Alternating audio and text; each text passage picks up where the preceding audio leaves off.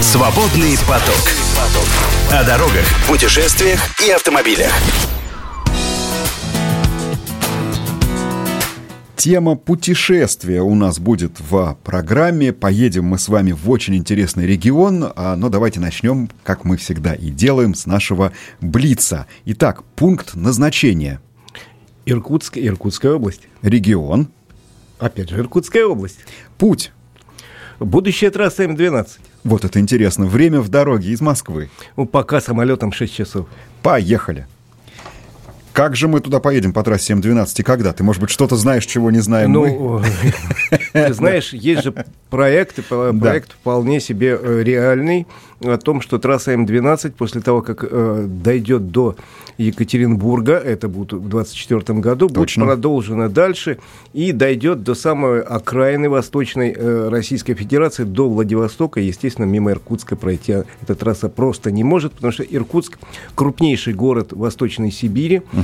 Э, с населением э, более 600 тысяч человек. Город интересный, развивающийся и с точки зрения промышленности, экономики вообще. Э, и с точки зрения туризма. Стал такой город туристической меккой своеобразной. Потому что Байкал рядом? Потому что Байкал. Потому что Байкал, я, например, посмотрел цифру, за год только остров Альхон посещает более полумиллиона человек. А это одно из главных мест на, Бал... на Байкале? Одно из главных мест, хотя там доступ... таких мест силы несколько. Ну, в общем, начну с, для начала с Иркутска. Один момент. А как в Иркутск? Вот я понимаю, что у тебя нет в руках прям конкретных точных цифр статистических, ну вот как по твоей оценке, а как в Иркутск прибывают, если уж мы говорим о туризме? Вот из трех возможных видов транспорта авиация, железная дорога и автомобили. Ну, потому что на пароходе я не очень верю, там как бы это только если с севера совсем уже да, спускаться. Как вы, вот, вот в как, каком соотношении, как делится? Больше всего самолетами, наверное? Я думаю, что больше всего как раз поездами. Все-таки. Потому что мы же говорим не только о том, что из Москвы едут туристы из Санкт-Петербурга, они едут со всей э, страны. Я не знаю, знаю, как сейчас, но раньше там китайцев было явно больше, чем китайцев россиян. было очень много, сейчас нет, поскольку Китай по-прежнему угу. закрыт на карантин. Но, в принципе, едут со всех концов России, и, наверное, все-таки большинство едет по железной дороге. По железной. Вообще есть такой э, вид интересный туризма по железной дороге проехать всю страну. Я, я тебе скажу, что на автомобилях такой же есть вид. Есть на автомобилях, конечно. Я лично проезжал неоднократно. А я в этот раз летал самолетом, потому что это самый быстрый способ добраться до Иркутска. Хотя и, в общем, для кого-то цифра 6 часов лета может uh-huh. пугающе звучать, но так уж повелось 6 часов лета, 5 э, часов разницы с Москвой. Э, и это, конечно, впечатляет, когда летишь, летишь, летишь, а вот он Иркутск. Хотя, между прочим, он находится примерно посередине России. С какой стороны не посмотри. То есть летишь 6 часов, а прилетаешь только в середину страны, да? Да. Потому что, э, ну смотри, э, от Москвы 5200 э, километров, если точно говорить. А, ты знаешь же протяженность всю Транссибирской железной дороги? Ну, там порядка 12, насколько я помню. Нет, 9. Нет, 9, 9. 9. Вот угу. как раз примерно половина и Иркутск. Значит, город старый достаточно. Основан он в 1661 году как острог угу. на впадении реки Иркут в Ангару. Э, основал ее отряд казаков под, э, казаков под командованием человека, которого очень смешно звали. Его звали Яков Пахабов. Угу. По этому поводу, ну, ему стоит памятник на берегу Ангары, но есть шутка, что в свое время хотели назвать город в честь основателя, по примеру Хабаровска. Вот Хабаров основал город, назвали Хабаровск. Но потом подумали, что Пахабовск как-то не очень хорошо звучит. Да, действительно. Хотя у них есть на телевидении юмористическая программа про город Пахабовск и на радио тоже. Но вот с памятником ему стоит. Смело. Да. И город начал очень быстро развиваться как центр торговли в первую очередь. Потому что, с одной стороны, шли товары с севера, в основном это были э, шкурки э, животных, э, в смысле э, ценный мех Рухлядь это называли. Это называлось рухлядь, да. совершенно верно. А с юга из Китая шли э, другие товары, шелк, чай и так далее. Ну, то есть это был один из узловых пунктов. Да, э, город очень сильно развивался именно как торговый город, и, э, собственно, оттуда пошли многие династии купцов, которые этот город, собственно, застраивали. Особенно бурно он развивался в 19 веке, когда сюда пришла железная дорога угу. в конце 19 века. Переживал несколько пожаров, горел несколько раз, выгорал дотла город с э, начала 18 века начал застраиваться как э, каменными домами, и, именно потому что выгорал регулярно, но и до сих пор деревянная застройка в части города сохранилась. Очень милая, кстати. Очень милая, между прочим, в городе э, свыше 700 памятников э, деревянного зодчества, часть из которых носит федеральный характер, хотя, к сожалению, уже в наше постсоветское время была уничтожена большая часть деревянной застройки города, потому что, как и все крупные города России, он э, в 90-е годы начало 2000-х застроился хаотично, э, домами бизнес-класса, скажем так, и не бизнес-класса, и при этом сносили деревянную застройку безжалостно. Ну, что еще интересное э, связано с этим городом? Конечно, он связан с э, именами ссыльных, которые здесь Безусловно, содержались. да. А, Здесь многие отметились, начиная от Радищева, который был сослан сюда Екатериной. И, конечно, самый большой вклад внесли декабристы. Безусловно, конечно. Которые мало того, что здесь работали сначала на каторге, а потом остались жить в ссылке. И дома, ну, принадлежащие Волконским и Трубецким, это музей декабристов. Ну и надо понимать, что развитие этого города, в том числе декабристами, оно шло ну и по промышленному, и по аграрному пути, потому что я, я вот себя в свое время ловил на мысли, это для нас, может быть, кажется, что Иркутск это далекий, сибирский, в силу этого северный и мало приспособленный для жизни город. Ничего подобного. Он, вообще говоря, немножко южнее Москвы, насколько я помню, и там очень неплохие условия для земледелия. Он считается одним из самых солнечных городов К тому России. же, да. Э, Свыше 300 солнечных дней Представьте ежегодно. себе, да. И я вот был сейчас два с половиной дня всего в Иркутске и в области. Могу сказать, что первый день было довольно холодно, ветер и, снег. Ну, правда, температура была плюсовая, и снег сразу же таял. А второй и третий день было яркое солнце светило, и было очень даже тепло. Это, извините, конец октября. Поэтому э, действительно климат здесь довольно мягкий. И, и развивалось и сельское хозяйство, но в основном все-таки промышленный город, в котором сосредоточено большое количество крупнейших промышленных предприятий. Но у всех на слуху, к сожалению, объединение Иркут, которое... Ну, почему же, к сожалению? Ну, как, объединение хорошо, но, да. к сожалению, к сожалению, ты имеешь в виду аварии. Вот э, с последним Совсем и- недавнее, да. инцидентом, да, Да. авария вот, связанная у всех на слуху. Но э, кроме объединения Иркут есть много чего интересного. Есть, например, Иркутская ГЭС, Конечно. на которой я в этот раз побывал. Э, Роскошная электростанция, построена в 1958 году. Ну, одна из э, вот этих э, ГЭС на Ангаре. Да, на Ангаре. Вообще, надо сказать, что Ангара, конечно, красивейшая, уникальная река. Иркут, который впадает в Ангару, тоже уникальный. Кстати, Иркут слово местное, тувинское и бурятское, в общем, оно по-разному можно произноситься немножко, но означает одно, что извилистый. Извилистый э, – это действительно такая странная река, которая течет в сторону Байкала, э, не добегает до Байкала 18 километров, круто разворачивается на 180 градусов, возвращается назад и впадает в Ангару. Молодец какой. Ну вот такая э, извилистая вертлявая вот, река вот такой Иркут. э, Да. дала имя и городу. Ну, до, до 20 века он писался Иркутск. Э, кстати, пытались его переименовать в советское время в Ворошилов. И это тоже Это тоже э, было такое предложение, но было практически утверждено, но потом отказались, потому что появился, об- опередил город Ворошиловград. Да. Вот, ну, э, он так и остался Иркутском, и слава тебе, Господи. Э, что интересно посмотреть в городе? Потрясающе интересный, красивый центр. Центр сохранился с 19 века, две центральные улицы, э, называются они, правда, с моей точки зрения, похабно. Одна называется Карла Маркса, а вторая Ленина.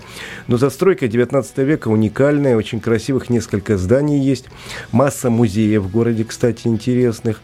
Э, Картинные галереи. Э, несколько церквей и монастырей очень красивых. Самая старая из них Спасская церковь начала 18 века. Э, И вообще мест для прогулок много. Сейчас основная точка, куда все идут туристы, под центральной улицей Ленина. Вот идешь, идешь, упираешься в место, которое называется 130-й квартал. Точно. Это где собрали образцы зодчества как да, раз старого. деревянного да. зодчества, где все это собрали очень э, любовно. И там, в общем, хорошая такая э, среда культурная, такая развлекательная. То есть все эти дома, они приспособлены под музейчики небольшие или большие, под галереи, э, кафе, ресторанчики, магазинчики. Там замечательно гулять. Э, очень мне нравится. Кстати, 130-й квартал – это не историческое название. Просто на карте строительной это так называлось, но Квартал между улицей Седова и 3 июля. Да, Вот. совершенно верно. ну и, соответственно, когда начали застраивать, вот так прицепилось это 130-й квартал. Никто не знает из жителей Иркутска, где находится 120-й или там 140-й квартал. Зато все знают про 130-й. Про 130-й. И... Который, кстати, начинается с э, изображения этого странного зверя. Бабра, да. Да, баб... знаете, кто такой бабр? На гербе города изображен бабр. Причем, э, если посмотреть очень старые гербы, то там до 18 э, века, то там понятно, кто такой бабр. Это тигр. Это амурский тигр, причем бабр э, сжимает какого-то пушного зверька в зубах. Но ну, когда ну, поймал, да, при Екатерине утверждали в Петербурге гербы крупных городов, э, там значит, сообщили, что на гербе изображен бабр. Угу. Некий писец решил, что Но ну, это... В далеком Санкт-Петербурге не знали, кто такой бабр. Что в Сибири бабр называют тигра. Угу. Тем более тигров к тому времени уже и не было. И писец, утверждая этот герб, нарисовал значит, некое чудовище – которая э, похожа на э, тигра, но с какой-то мордой бобра, э, хвостом бобра и лапами бобра. Ну, по созвучию решил он, да, что тигр, бобр, а вот а средний это бобр. Вот этот бобр изображен на гербе города, ну и на входе в 130-й квартал этот самый бобр и стоит. Город, э, кстати, вошел в историю нашего кино, например. Тут снято много знаковых советских фильмов. Из самых знаменитых, наверное, фильм «У озера», я помню с детства, это фильм о том, как э, Герасимова спасают озеро Байкал. Э, фильм, э, который мы все видели и любим, «Звезда пленительного счастья» частично здесь снят, о декабристах, их судьбе. Э, из современных фильмов э, «Адмирал», например, здесь частично снимался. Дело в том, что э, правитель э, России, верховный правитель России, адмирал Александр Колчак – был э, захвачен в плен чехословаками, э, передан э, в Иркутск и без суда расстрелян здесь, на берегу залива. Сейчас ему стоит памятник, кстати, очень красивый. Здесь, э, на берегу залива, рядом с э, ледоколом, который вот открыт как музей. Тут старый ледокол стоит э, под названием «Ангара», естественно.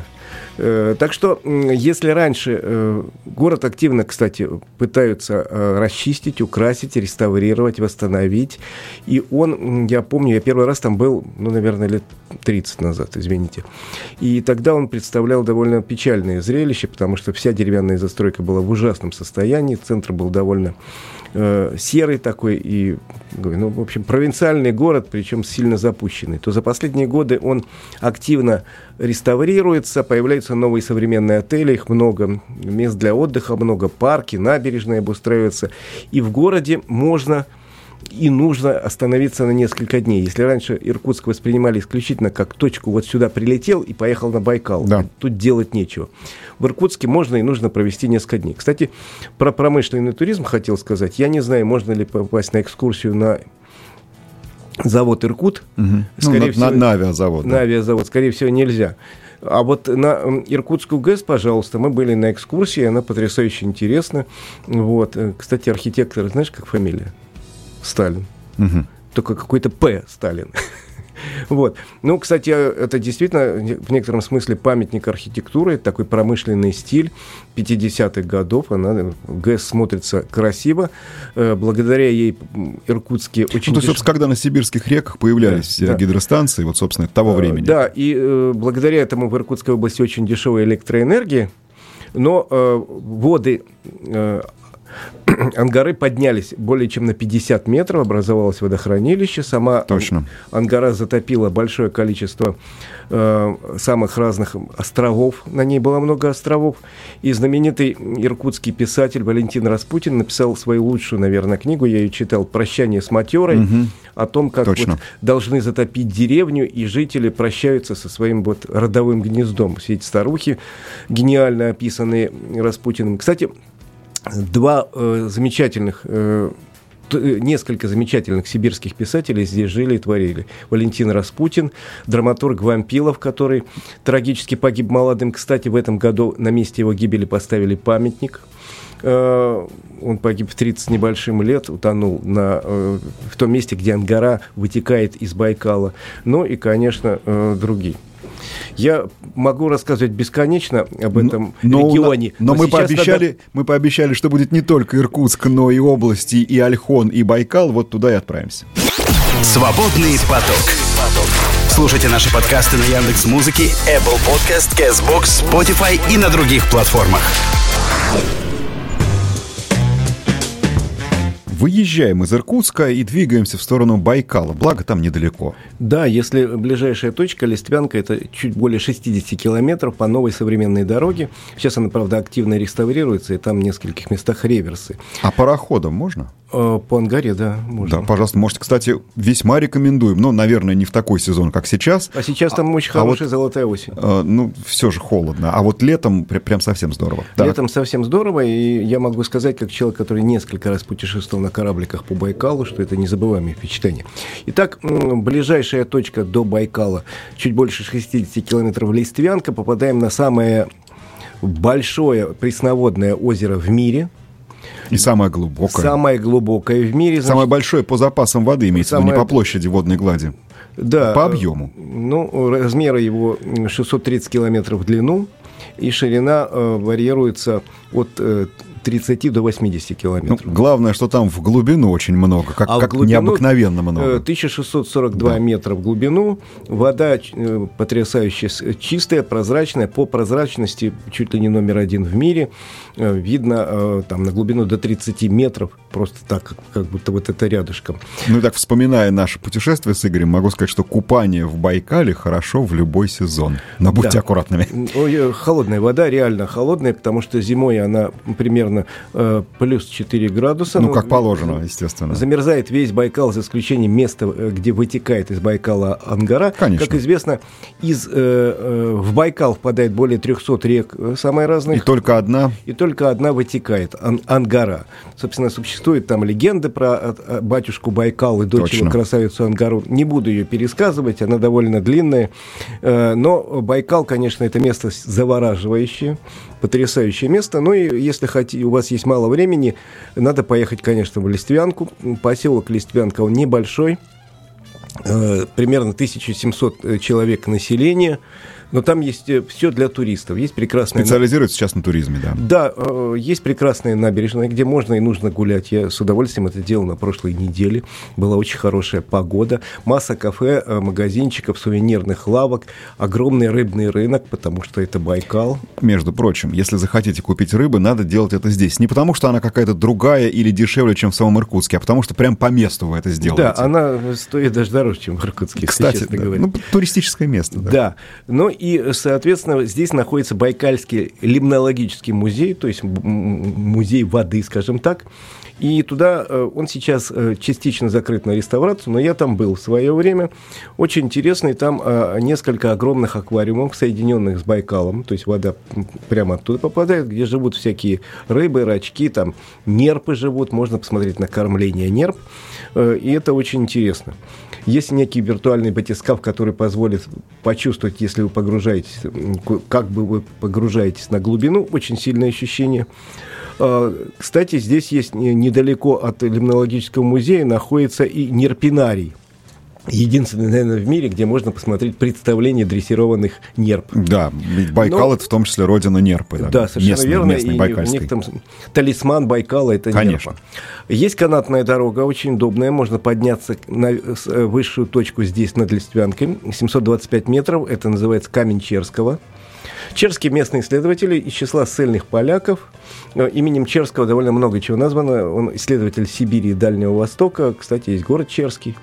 Э, как-нибудь посмотреть надо, когда у него юбилей, кстати. Вот. Э, ну и отсюда с высоты 725 метров очень красивый вид на Байкал, на исток Ангары, на ту сторону. Вот я был, видно было все потрясающе. Кстати, есть... Подожди, а видно тот берег, ты хочешь сказать? По-моему, многовато все-таки Видно Ты хорошо. разглядел? Да вот нет, он, он рядом, там 30 километров. Ну, все-таки. Нет, там горы с той стороны, поэтому видно хорошо. Вот горы видно, да. То есть да. я имею в виду не прям береговую линию, а скорее горы. Горы. Значит, и что интересно, там есть пешеходная тропа, 2,5 километра. Э, всегда на ней полно желающих в хорошую погоду, с палками с этими поднимаются. Зимой э, канатка используется для горнолыжного курорта. Здесь один из горнолыжных курортов. Очень любопытно есть. Э, так что вот такое замечательное место – это Листвянка. Это близко совсем. А если хотите посмотреть на самое такое знаковое место, это надо ехать на остров Альхон. Он Он довольно большой. Вот почему, скажи мне, почему все говорят, Байкал, надо обязательно на Альхоне побывать? Знаешь, я не могу сказать. Он остров такой совершенно шаманский. Он остров с какой-то такой магнетической силой. Ну вот, поэтому, вот. наверное. И туда отправляются, ну, полмиллиона на Альхоне бывает за сезон. Это с ума сойти. Хотя он очень большой. Он считается сердцем Байкала. Он довольно большой, значит, до него ехать 250 километров через э, Усть-Ордынский э, по неплохой дороге. Э, и ходят, значит, летом и сейчас ходят паромы. Их три парома, парома да. каждые 15 минут идет примерно паром. Тоже минут 15 он переправляет через пролив бесплатно, потому что это часть дороги региональной. А зимой делают ледовую переправу, я по ней неоднократно проезжал. Но что касается острова Альхон, то там, конечно, все едут э, поселок Хужир. Ну, собственно, ей... Основной поселок, конечно. хотя там еще один есть. Э, чтобы посмотреть э, на шаман-камень. Угу. Вот это место э, намоленное, что называется, потому что там можно с живым шаманом, кстати, пообщаться, они там есть. Есть специальные места, где надо ленточку повязать и попросить шаман-камень о чем-то хорошем. Только о хорошем можно просить, о плохом нельзя. И вообще вот все эти прогулки, велосипедные, пешеходные по Альхону, они страшно популярны во всем мире. Хотя, я еще раз говорю, такой он странный остров, он такой производит впечатление, несмотря на то, что населенный, э, дикий вот дикий, совершенно вот дикая природа, какая-то мощь. Особенно хорош он зимой. Я последний раз там был зимой, и мы вокруг него по льду объезжали. Это такое популярное направление для туризма. Если даже вы не умеете управлять автомобилем, вам это однозначно... Вас, вас прокатят. Прокатят. Ну, а летом э, желательно на кораблике. Кстати, есть маршруты на кораблике от э, Листвянки до Альхона и обратно. Можно взять такую экскурсию. Э, кстати, говоря про Листвянку, я чуть не забыл. Кругобайкальская железная дорога которое было проложено в начале прошлого века вокруг Байкала, ее частично затопило, э, когда построили Иркутскую ГЭС. Но участки остались, сохранились очень интересные туннели, э, рельсы, шпалы с метками еще императорскими. И вот туда э, из Листвянки буквально 20 минут ходит по кораблике. Вот туда интересно сходить, погулять и посмотреть, что там есть порт Байкал, где сохранился старый маяк и старые кораблики стоят. То есть Байкал – это место, куда надо ехать однозначно. Я как-то видел опрос, и там чуть ли не 90% жителей России на вопрос, куда бы вы мечтали поехать, отвечают на озеро Байкал. Надо сказать, что и очень многие жители соседних стран отвечают примерно так же. Я, например, помню, а, с каким почтением и с каким уважением и восторгом относятся к э, Байкалу жители Кореи вот, вот прям действительно, когда общался, вот Байкал — это место, где обязательно нужно побывать. Но действительно, место силы, э, место необыкновенного, такое, где ты чувствуешь, какая вот она, эта природа, самая разная, разнообразная, мощная и могучая. Ну и, ко всему прочему, достаточно много достопримечательностей, как природных, так и рукотворных, которые мы вам представили только в очень-очень небольшом количестве, э, количестве, потому что нужно и, конечно же, ехать, смотреть самим, э, смотреть, узнавать и познавать мир. Свободный поток. Слушайте наши подкасты на Яндекс Музыке, Apple Podcast, Castbox, Spotify и на других платформах.